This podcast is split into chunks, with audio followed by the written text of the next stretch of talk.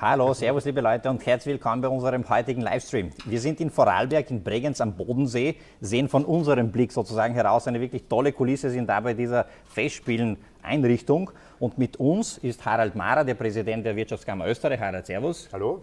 Und Amelie Groß, die äh, Bundesvorsitzende der Jungen Wirtschaft. Amelie, Servus. Hallo. Es findet heute die Bundestagung der Jungen Wirtschaft hier statt. Das Parade-Event sozusagen einmal äh, im Jahr findet der statt. Harald, du hast gesagt, du warst schon 20 Mal dabei bei diesem Event. Es geht heuer um die Sevolution. Äh, Amelie, vielleicht ganz kurz einleitend. Was ist das Motto des Events? Was erwartet uns da? Genau, also du sagst, es ist ein jährliches Event, findet äh, jedes Jahr in einem anderen Bundesland statt, dieses Jahr in Vorarlberg. Wir haben rund 800 junge Unternehmerinnen und Unternehmer da. Und das Motto ist eben Sevolution. Also wir sehen draußen den Bodensee leider, äh, die Zuschauer sehen das nicht. Es ist jedenfalls wunderschön und die Sonne scheint, also wirklich ein ganz toller Ausblick.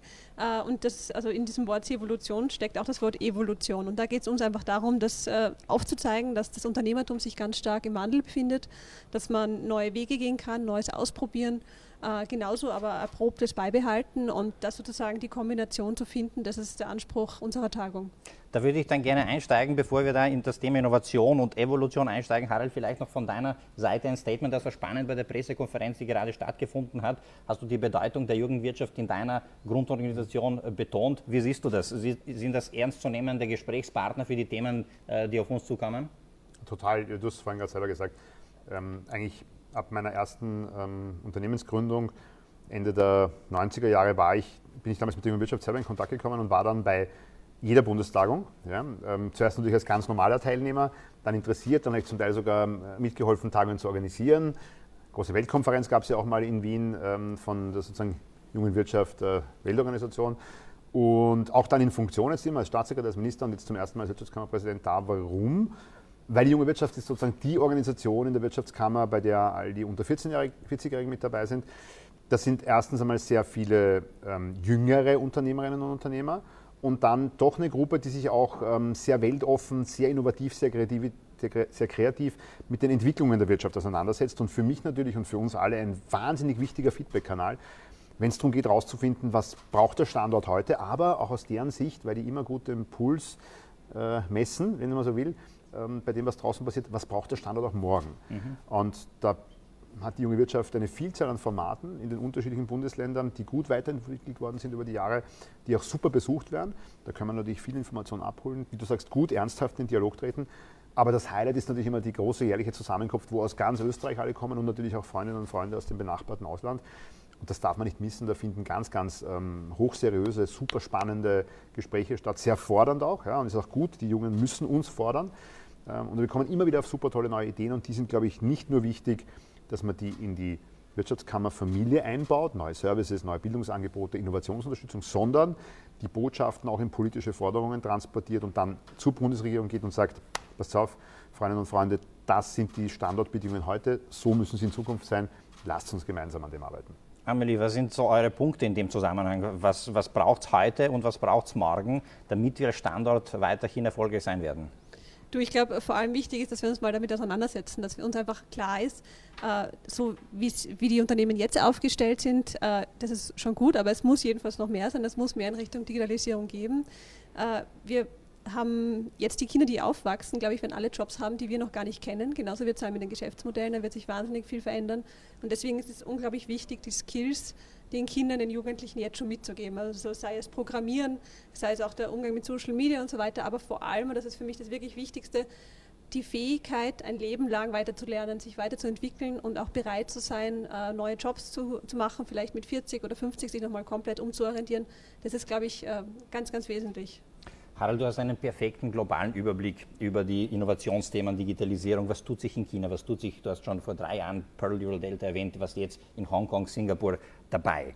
Jetzt haben wir gehört bei der Pressekonferenz, die Veränderungsgeschwindigkeit ist eine exponentielle, nicht mehr lineare, sprich unglaubliche Veränderungsgeschwindigkeit. Jetzt frage ich provokant, ist die Evolution noch der richtige Begriff oder brauchen wir da eine Revolution, um global mithalten zu können?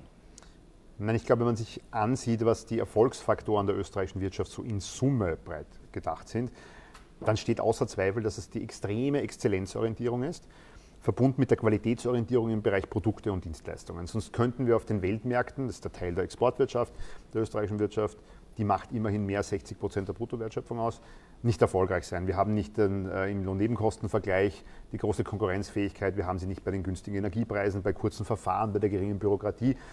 Es sind unsere Unternehmen mit ihren tollen Ideen, ihrer tollen Kreativität und damit Innovationskraft, die sich jedes Jahr für die Kundinnen und Kunden neu erfinden müssen, gemeinsam mit unseren super Mitarbeiterinnen und Mitarbeitern in den Betrieben die Welterfolge einfahren. Und an denen hängt ja auch das gesamte Schicksal der Republik, weil die regionalen Dienstleister und unsere Händler und äh, die Mobilitäts- und Verkehrsanbieter, Banken, Versicherungen, die hängen natürlich alle zusammen. Wirtschaft ist unteilbar. Das ist eine große österreichische Erfolgsgeschichte.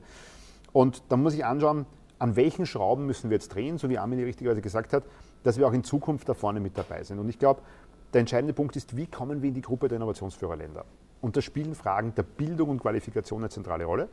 Also Facharbeitermangel, den wir jetzt haben, das müssen wir jetzt unmittelbar bekämpfen. Das ist etwas, was wir jetzt angehen müssen. Aber genauso die Perspektive, welche Veränderungen im Schulsystem brauchen wir in der Bildungsunterstützung, Veränderung der Lehre, die dann auch in 15, 15 Jahren wirken. Also es ist unsere Verantwortung, auch strategisch zu denken.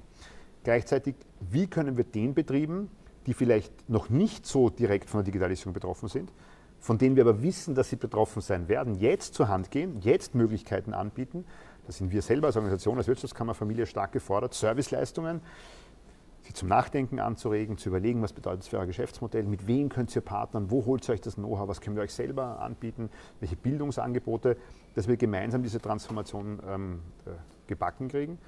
Und der dritte Bereich ist natürlich, ähm, was machen wir für die Mitarbeiterinnen und Mitarbeiter, die jetzt schon in den Betrieben sind, diese digitalen Skills auch aufzubauen. Und äh, da können wir selber auch sehr viel tun. Aber das sind, glaube ich, die Stellschrauben, an denen wir drehen müssen. In Summe, die Amelie hat vollkommen recht, ist eine Haltungsfrage.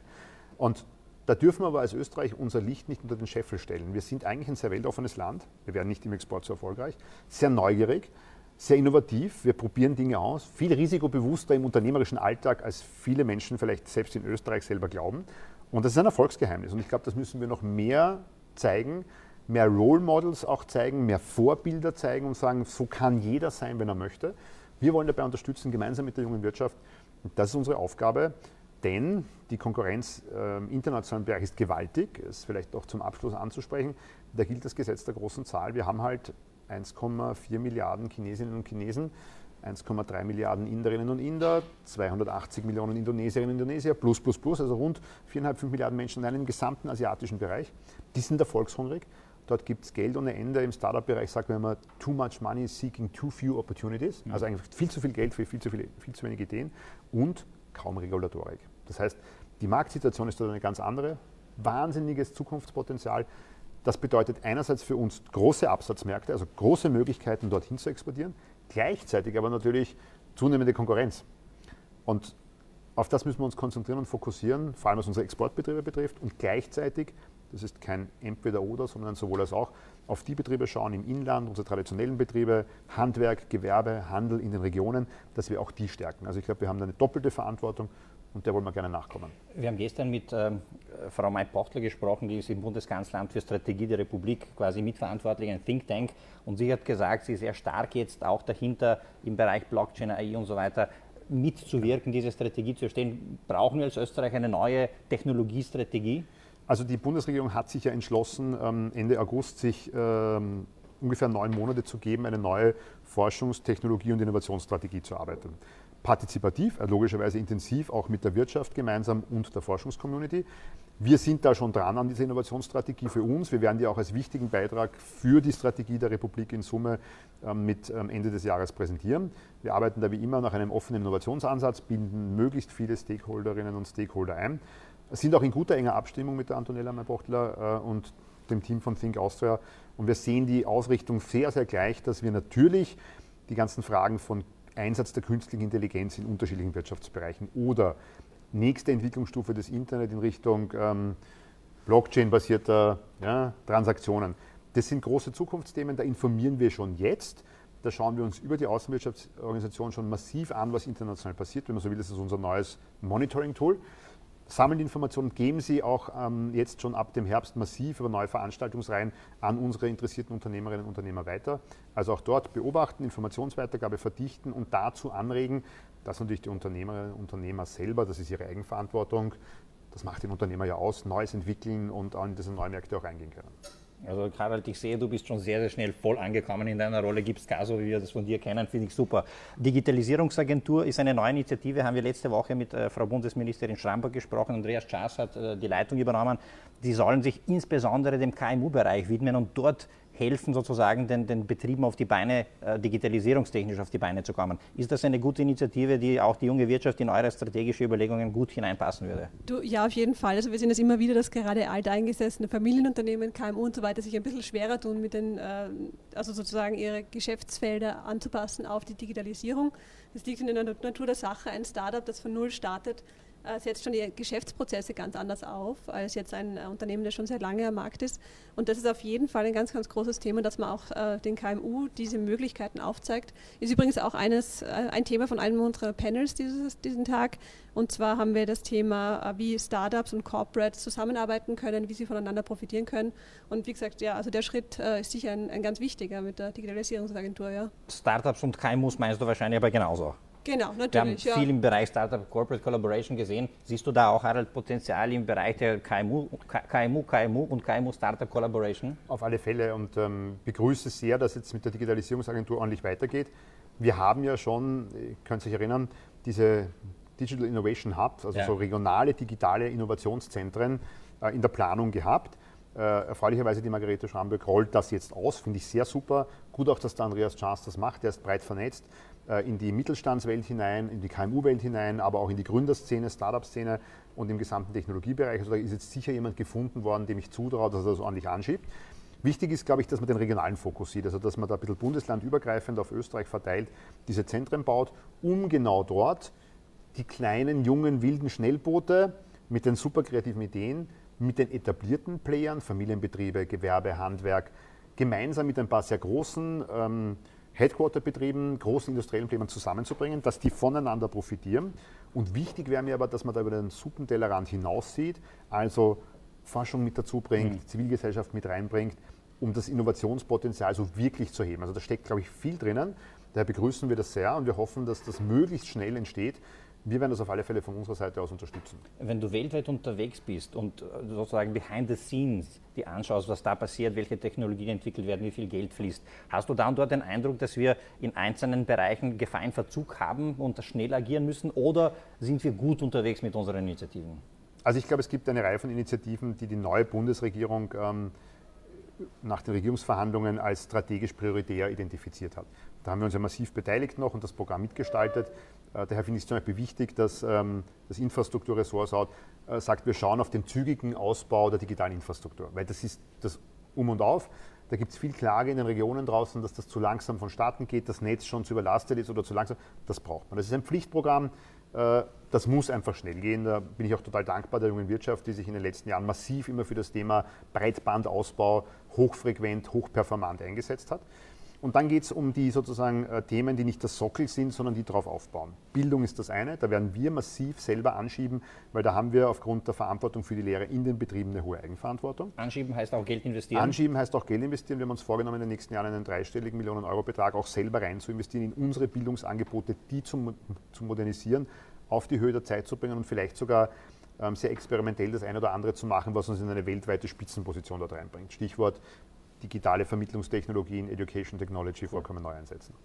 Neben der Qualifizierung und Bildung ist, glaube ich, der zweite Bereich dann branchenspezifisch zu sehen, welches Know-how brauchen wir dort. Ähm, da sind die Branchen selber gefordert, da kann man in viele Einzelkooperationen gehen, das machen die selbst. Da habe ich weniger Sorge. Die dritte Geschichte sind, was sind Querschnitttechnologien? Und da hast du jetzt angesprochen, AI, also Artificial Intelligence, Künstliche Intelligenz. Ja, da haben wir Nachholbedarf in Österreich. Und da glaube ich, da können wir allein auch gar nicht ähm, agieren in Europa, sondern da sind wir gut beraten mit den deutschen Kolleginnen und Kollegen äh, und vielleicht den Ländern, die sonst in der Forschung auch hohe Ausgabenquoten haben, wie Schweden. Wir sind europaweit die, die am zweitmeisten mhm. für Forschung ausgeben, wissen die wenigsten Leute. Schweden, Dänen, Holland, ähm, Dänemark, Holland, Deutschland dazu kooperieren mit einer gemeinsamen ähm, künstlichen Intelligenzstrategie, die natürlich eng auf die Bedürfnisse der Wirtschaft und die Möglichkeiten abgestimmt sein muss. Und dann muss man aber auch, ich habe es vorhin gesagt, über den Suppentellerrand hinausblicken und in Kooperation gehen mit den Innovationsführerregionen Singapur, ja, Südkorea, Perlenflussdelta. Dort wird in Zukunft die Post abgehen und dort muss man hingehen und da, da geht es um das wechselseitige Lernen. Auch dort wollen wir einen Beitrag dazu. Vielleicht liefern. noch eine Detailfrage dazu. Wir haben unlängst ein Interview geführt mit IBM, mit einem Watson-Experten und dort war sozusagen die Empfehlung an Österreich, fokussiert euch auf die Anwendung und bei der Entwicklung könnt ihr nicht mithalten. Das hat die Community sehr kritisch gesehen, weil da Abhängigkeiten entstehen, wenn wir nicht eigene äh, sozusagen KI entwickeln in Europa. Wie siehst du das? Also, wenn ich ein großer Anbieter bin, würde ich auch sagen, sozusagen konzentriert euch eher auf die Anwendungen, auf die Kooperation mit uns. Ich sehe das aber jetzt standortpolitisch mit Verantwortung für unsere 520.000 Betriebe, unsere paar Millionen Beschäftigte und deren Familien. Also man muss schon in den Schlüsseltechnologien schauen, dass man das selber Know-how aufbaut. Da sind wir auch in manchen Bereichen, ja, in Österreich sehr, sehr gut. Ja. Stichwort ähm, Universität in Linz und Software, ja, Softwaretruppe, Fachhochschule Hagenberg oben und so. Ja. Aber auch an der TU Wien ähm, sehr, sehr gut, TU Graz. Also man muss genau hinschauen, gibt es tolle Experten. Da geht es nicht nur um die Anwendungen, sondern, sondern auch sozusagen um ähm, die Grundlagenforschung dort drinnen, die man dann in die Anwendung bringen kann. Da darf man sich auch nicht abschrecken lassen durch das, was da internationale Player sagen. Das ist das eine. Und das zweite ist, es, wir sind auch in Bereichen führend, wo das gar nicht bekannt ist, weil für diesen ganzen Bereich Hochleistungscomputer ja, wird die Quantentechnologie eine extrem wichtige Rolle spielen, das wissen wir heute schon. Und dort zählen wir mit unseren beiden Superteams in Wien und in Innsbruck zu den absolut Top 3 weltweit. Also wir halten da ja mit Software-Architekturmodellen, ähm, die dahinter laufen und mit sozusagen der Computerkonzeption in der Architektur selber ähm, mit, mit den Projekten von Microsoft und Google. Das muss man sich jetzt mal überlegen, was das heißt. Da muss man natürlich viel Geld rein investieren. Äh, auch dort denke ich, dass die Republik ähm, da gut beraten wäre, auch mehr öffentliches Geld zur Verfügung zu stellen für diese Spitzenforschung gemeinsam mit der Industrie. Also da kann auch das kleine Österreich, wenn es will, ganz vorne mitspielen. Warum? Weil wir super Leute haben in unseren Forschungseinrichtungen und in unseren Betrieben, da ist alles möglich. Also ich sage immer, wenn man nicht nach den Sternen greift, ähm, dann wird man nicht hoch hinaufkommen. Also sozusagen die Zimmerdecke äh, zum Orientieren ist zu wenig. Vielleicht abschließendes Thema, Amelie, du hast sehr, sehr viel äh, Einblick sozusagen und Rückmeldung aus der jungen Wirtschaft, viele junge Unternehmer, die dir erzählen, wo die Painpoints sind. Immer wieder kommt das Thema Fachkräftemangel, auch Harald hat einige Statistiken angesprochen, 126.000 glaube ich. 162. 62.000 ähm, fehlen in Österreich und im IT-Digitalisierungsbereich 5.000, 10.000 sogar ist das das Feedback auch an dich und leidet auch die Wertschöpfung darunter? Könnten wir mehr sozusagen Gas geben, wenn wir diese Fachkräfte hätten? Ja, auf jeden Fall. Also wir haben jetzt eben äh, 800 junge Selbstständige da und ich bin mir sicher, dass wieder ganz, ganz viele mit ihr Leid klagen werden bezüglich äh, Fachkräften. Und das ist einfach, ich höre das so oft, dass die Leute mir sagen, wir könnten wachsen, wir könnten sofort drei Programmierer einstellen oder noch mehr, wir könnten so viel tun, aber es geht einfach nicht, weil wir finden die Leute nicht. Und ich glaube, dass das unglaublich wachstumshemmend ist für natürlich die einzelnen Unternehmen, aber auch für die ganze österreichische Wirtschaft. Und da muss man unbedingt jetzt wirklich in die Gänge kommen und zwar nicht morgen, sondern heute. Ansonsten äh, schaut es nicht gut aus. So. Aber da gibt es gute, gute erste Ansätze. Wir haben ja von der Bundesregierung gefordert, dass es ein Gesamtpaket gibt, also nicht wieder so Individuallösungen, kleine Insellösung da, kleine Insellösung dort, sondern the Big Package wollen wir haben. Und da gibt es jetzt erste Teilerfolge bereits in den Verhandlungen und Ankündigungen und das muss jetzt zügigst äh, bis Jahresende auch fixiert werden. Schritt 1 ist einfach die Modernisierung und Überarbeitung der Robers-Rot-Karte. Mhm. Die war bislang eine gut gedachte Idee, aber das war eher ein Verhinderungstool als ein Ermöglichungswerkzeug weil die Umsetzung im Vollzug wahnsinnig bürokratisch ja. war, aufwendig statt acht Kenne Wochen. Viele Beispiele, sechs Monate. Ja, sechs Monate und länger. Äh, dann eigenartige Vorschriften, die drinnen, ich muss vom Ausland so eine Wohnung nachweisen. Wer kann die Wohnung nachweisen, wenn er gar nicht weiß, ob er den Job bekommt? Also das ist alles irgendwie ein bisschen weltfremd gedacht. Das muss total an den Bedürfnissen unserer Betriebe orientiert sein. Ich habe jetzt ein Beispiel gehört vor ein paar Wochen, hätte ich gerne erzählen, extrem skurril. Also der ehemalige Boss, der CEO eines äh, großen Telekommunikations-IT-Unternehmens in Russland, hat sich für eine Stelle bei uns beworben. Ja? Und es wird aber, der war dort mehrere Jahre Boss eines sehr großen Betriebes. Und der hat dann die Europas-Rotkarte nicht bekommen, weil er gesagt hat, aber er hat ja keine facheinschlägige Ausbildung in der das IT. Nicht, okay. So, also wenn man sagt, wenn man so kleingeistig ist, ja, dann darf man sich nicht wundern, dass bei uns die Leute unzufrieden sind, weil das muss, das muss an den Bedürfnissen der Wirtschaft orientieren. Das kommt jetzt, wird überarbeitet, Kriteriensystem soll flockig, schnell gehen, damit man das wirklich für die Betriebe gut macht. Und damit eng verbunden eine langjährige Forderung von uns, ist ein großer Erfolg, Regionalisierung der Mangelberufsliste. Was heißt das? Die Bedürfnisse in Österreich sind natürlich sehr unterschiedlich. Es gibt ein Ost-West-Gefälle, mhm. da mehr Angebot, da mehr Nachfrage. Und bislang haben wir das immer österreichweit betrachtet. Das ist natürlich total sinnlos, also auch wieder so eine extrem praxisfeindliche und praxisfremde Lösung. Wo wir jetzt äh, die Zustimmung der Bundesregierung haben, ja, wir machen das, wir regionalisieren sie, ein großer Erfolg. Aber es sind zwei Bausteine von einem Gesamtpaket, das wir wollen. Da muss noch mehr drinnen sein weil unsere Betriebe, egal ob alt und jung, können nicht darauf warten, dass wir jetzt fünf, sieben, zehn Jahre ins Land ziehen lassen, sondern wir brauchen ja die Menschen jetzt. Und äh, da werden wir uns ordentlich auf die Schienen werfen, dass dann noch im heutigen Jahr einiges weitergeht. Und da spielt aber wahrscheinlich auch die Umschulung der bestehenden Mitarbeiter in den Betrieben eine wichtige Rolle. Da habe ich jetzt auch mehrere Startups gesehen, die sich äh, fokussieren auf solche ja. innerbetriebliche Lösungen. Ist das auch ein starker Hebel, der kurzfristig greifen kann? Total äh, wichtig, weil das ist genau diese Komponente der Requalifizierung. Also dass ich erstens einmal sage, dass ich und das ist jetzt betriebsgrößenabhängig, dass ich sage, ab einer bestimmten Größe in einem Großbetrieb kann ich natürlich selber intern da viel machen. Je kleiner der Betrieb, umso schwieriger ist das. Da greifen dann überbetriebliche Lösungen, also dass sich ähm, viele Betriebe einer Branche zusammenschließen. Wir werden natürlich über unser Bildungsangebot da auch in Zukunft sehr viel machen. Wir sind da der größte private Bildungsanbieter über unsere Wifis. Hm. Weiß kaum jemand, jedes Jahr gibt es mehr als 350.000 Kursteilnehmerinnen und wow. Kursteilnehmer, die bei uns Weiterbildungsangebote äh, besuchen. Und das werden wir jetzt auch mehr fokussieren für diesen Bereich der Veränderung. Und ich hoffe natürlich auch, dass das AMS da der Aufgabe nachkommt, Arbeitsmarktservice natürlich auch einen Beitrag äh, zu leisten, einen noch größeren, vielleicht zielorientierteren, mit noch mehr Erfolg zu sagen, Menschen, die bislang in Beschäftigung waren, vielleicht ihrer Beschäftigung nicht mehr nachgehen können, weil die Qualifikation nicht mehr passt, ihren Job verloren haben, ähm, sie ihnen schmackhaft zu machen, sie zu motivieren, auch mit einer ordentlichen Portion Leidenschaft zu sagen, das sind die Felder, da steckt in Zukunft was drin, da kann man Geld verdienen, das ist spannend, sich diese Skills anzeigen. Es ist nicht immer leicht, es geht nicht für alle gleich schnell, aber ich glaube, wir haben die gemeinsame Verantwortung in den Betrieben, über die Betriebe hinweg, in der Wirtschaftskammerfamilie, gemeinsam auch mit dem AMS, die Aufgabe schnellstmöglich auch anzugehen. Und das gehört auch, wie du richtigerweise gesagt hast, als eine Säule Requalifikation in dieses Paket dazu. Und wenn man, wenn man sozusagen das ein bisschen entmystifiziert, ist es nicht ein Ding der Unmöglichkeit, in gewissen Bereichen so umzuqualifizieren. Angebote gibt es sehr, sehr viele. Es liegt an einem selbst, das zu nützen. Und vielleicht entstehen da neue, bessere Chancen für einen, für einen selber, neues Geschäft zu entwickeln, neues Geld zu verdienen.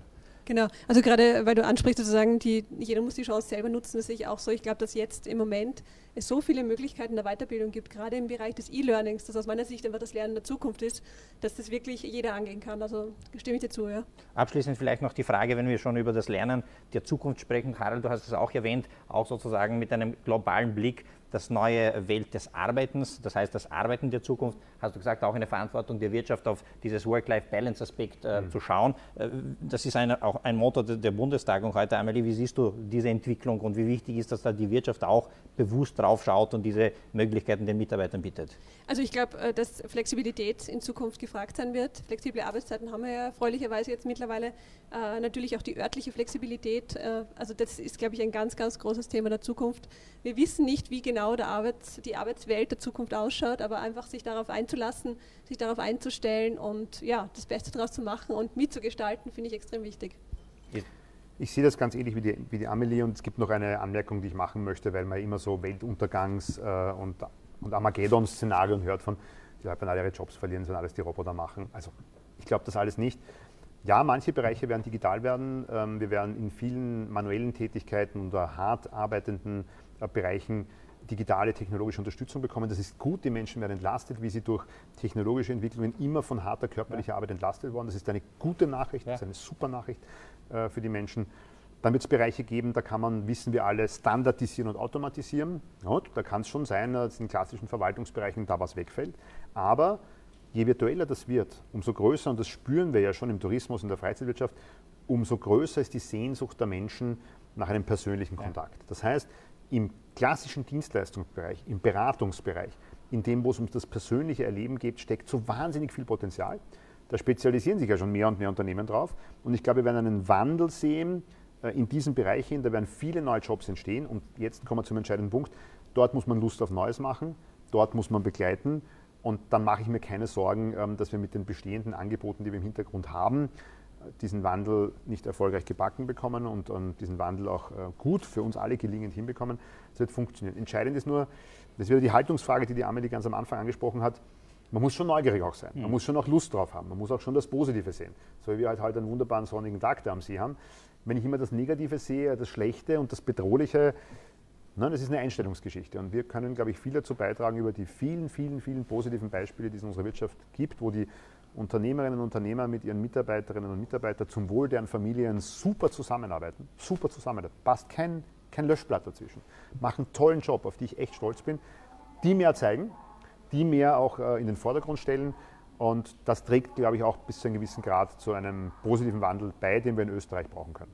Karel, das war ein perfekter Abschluss. Wir bemühen uns als Broadcasten auch genau diesen innovationsgetriebenen sozusagen zukunftsorientierten Betrieben eine Bühne zu Danken, geben. bedanken uns für das Engagement beim ja, Broadcasten-Team natürlich auch. Gerne, super gerne, ist auch, auch sehr erfüllend für uns. Und du gibst heute natürlich auch eine sensationelle Bühne für genau dieses Mindset, was Neues erfahren, was Neues lernen und offen zu sein dafür, darin eine Chance zu sehen. Und wir freuen uns sozusagen auf den Tag. Vielleicht ganz kurz abschließend, Amelie, was erwartet uns heute noch und morgen äh, auf der Agenda? Du, es erwarten uns einige sehr, sehr spannende Keynotes und coole Panels. Lass dich einmal überraschen, es wird dir gefallen. In diesem Sinne, vielen Dank für eure Inputs, eure Zeit. Danke fürs Zuschauen und wir melden uns wieder mit einigen Livestreams im Laufe des heutigen morgigen Tages. Es sind wirklich spannende Teilnehmer hier und spannende Speaker. Stay tuned und bis später.